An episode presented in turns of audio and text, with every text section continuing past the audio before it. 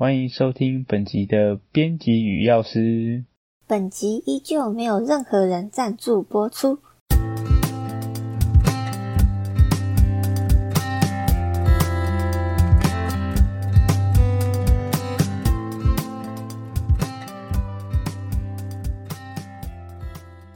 今天要讲的电影呢，是一部悬疑推理剧《峰回路转》，英文片名则是《Knives Out》。有想尽办法要找某人的麻烦，或是不安好心的去陷害某个人的意思。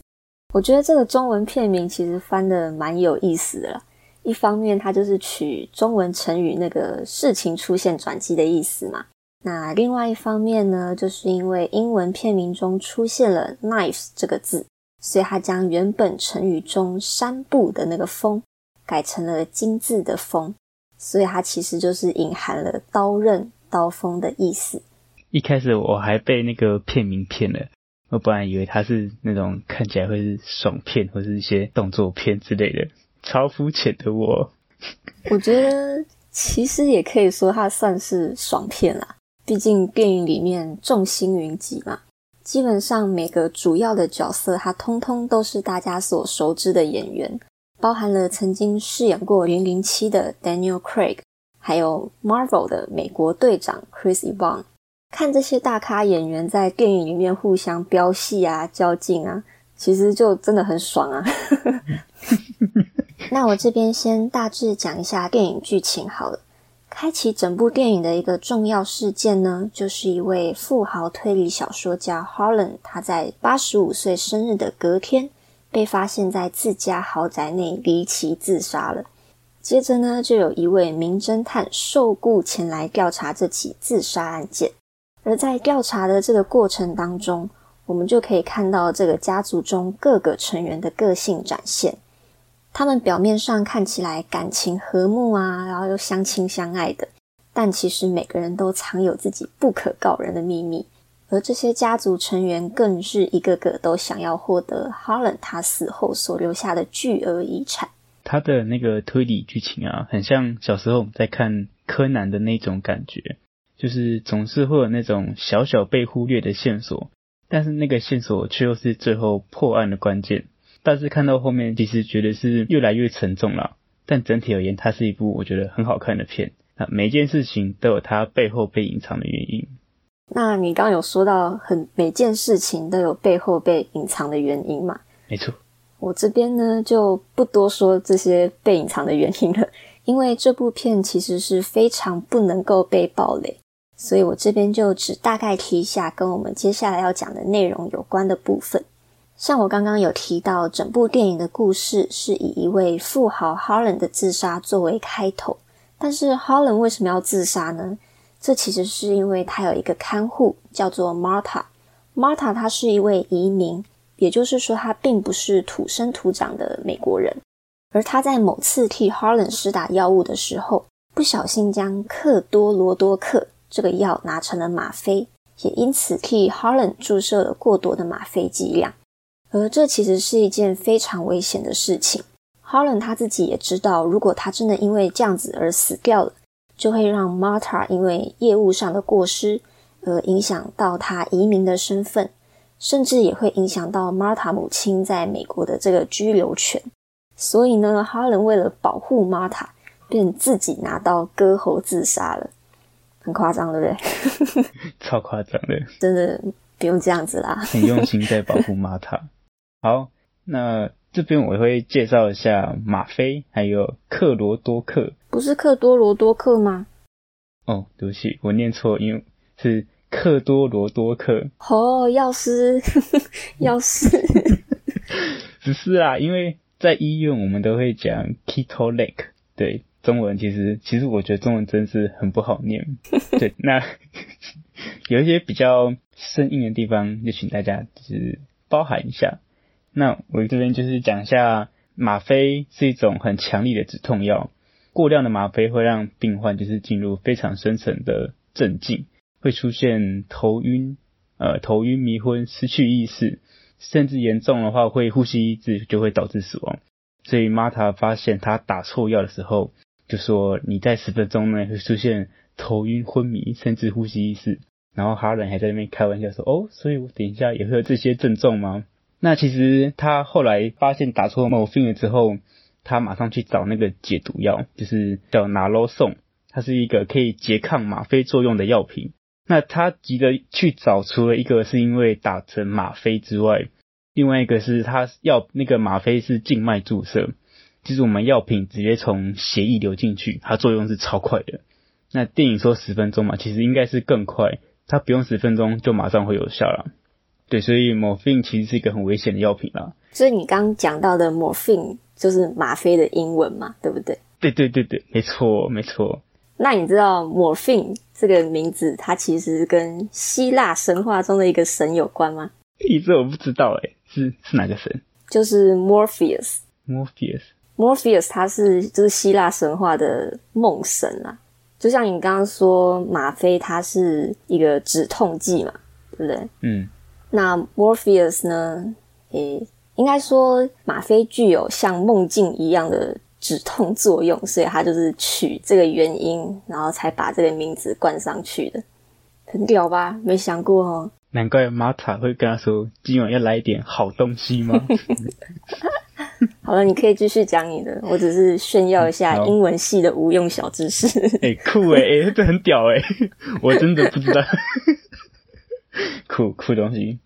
那因为毛片很危险啊，所以那我觉得在美国跟台湾好像差距蛮大的。因为在台湾的话，吗啡是一级管制药品，我们在医院不管是它是用吃的还是用打的，基本上都会有流程，而且会有会有人签收。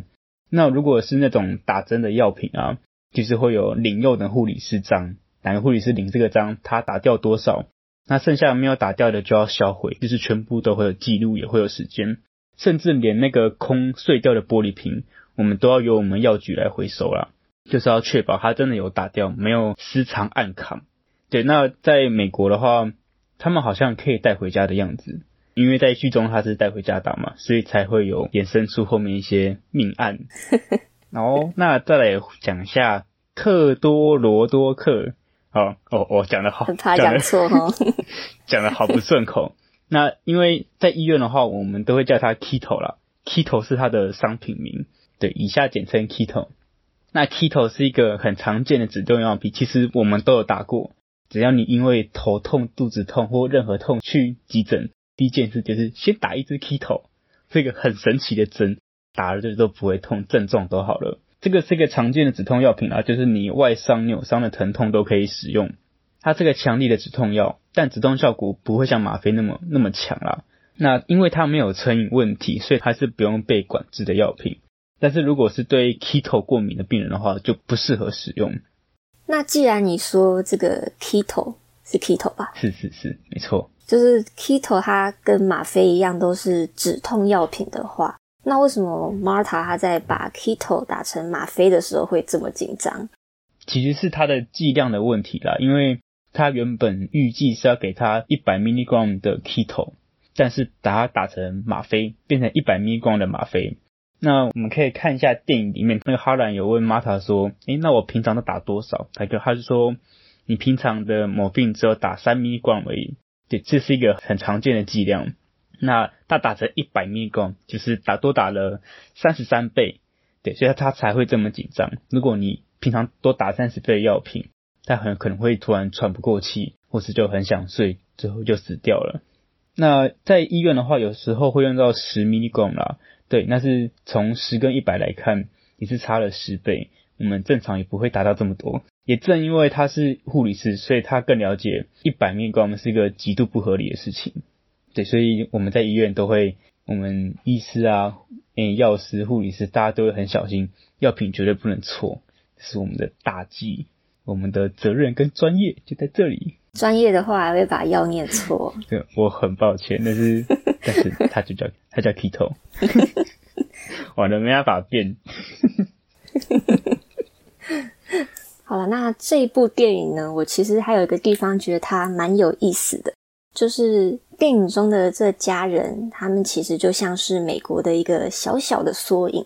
这一群人呢，他们一开始看起来对于这个看护 Marta 视同家人，但其实从头到尾都没有人真正的去了解他，甚至连他来自哪个国家都不知道。而当 Marta 最后的存在对他们有一些利益上的冲突之后，他们就开始露出了自己的真本性，质疑身为移民的他到底凭什么可以获得 Harlan 所留下来的所有财产，甚至包含了那一栋豪宅。而在故事的尾声当中，也有一幕是家族成员对着 Marta 说：“你以为你可以来到这里，轻轻松松的就夺走我们的祖传祖产吗？”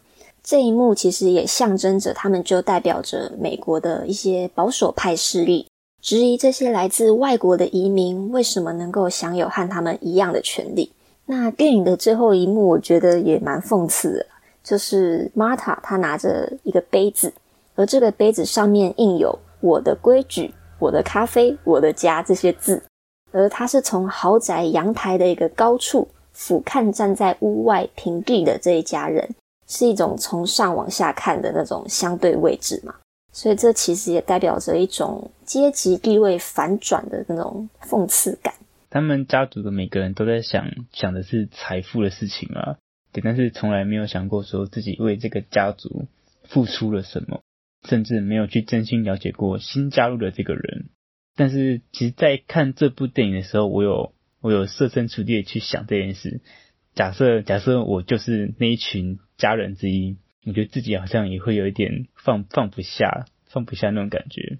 我觉得放不下是一定的啦，但就是电影嘛，电影它会有自己想要表达的事情，所以它就是以这样子的，嗯，这样子相反的状况来去表达现在美国的可能一些社会状况啊，所以，对啊，所以就这样嘛，讽刺这个社会上。大家对钱比较看重，对啊。最后，老人选择将他最后的遗产，还有他身上所有的东西，传承给真正对这个家庭有付出的人。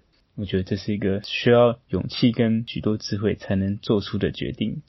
好，那我们这集 podcast 就到这边喽，谢谢大家。这一集好像还蛮快就出嘞，觉得是有点久了的，就希望还会有下一集喽。大家拜拜，拜拜。